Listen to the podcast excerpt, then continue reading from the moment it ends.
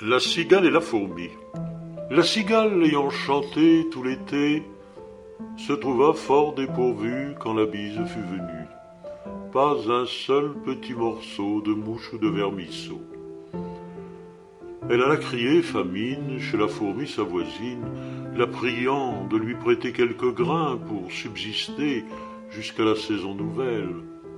Je vous paierai, lui dit-elle, avant l'eau de foi d'animal, intérêt et principal. La fourmi n'est pas prêteuse, c'est là son moindre défaut.